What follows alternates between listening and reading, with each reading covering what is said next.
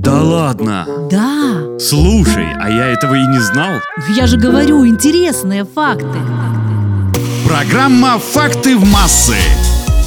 Перчатки – это обязательная часть нашего гардероба. Аксессуар не только украшает женщин, но и в некоторых случаях защищает мужчин. Всем привет, это Наташа Круш, и сегодня поговорим о фактах, связанных с перчатками. В средние века перчатки были символом статуса. Обычный гражданин носил широкие перчатки, а дамы высшего общества – длинные. Подобное украшение на женской руке являлось поводом для восхищения. Перчатки украшались драгоценными камнями и шелковыми нитями.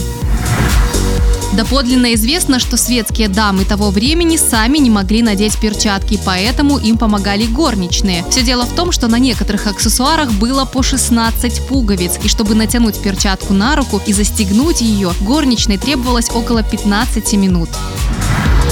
Несколько веков назад черные шелковые перчатки носились только днем, а белые исключительно вечером. Со временем социальные нормы изменились, и теперь не имеет значения цвет перчаток.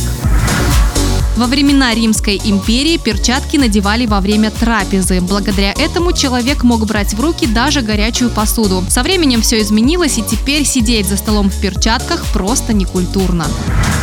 Несколько столетий назад мужчины не расставались с перчатками. Во-первых, они являлись для них талисманом, а во-вторых, перчатку можно было бросить противнику, который напрашивался на дуэль. В настоящее время вызвать на поединок при помощи перчатки могут только спортсмены.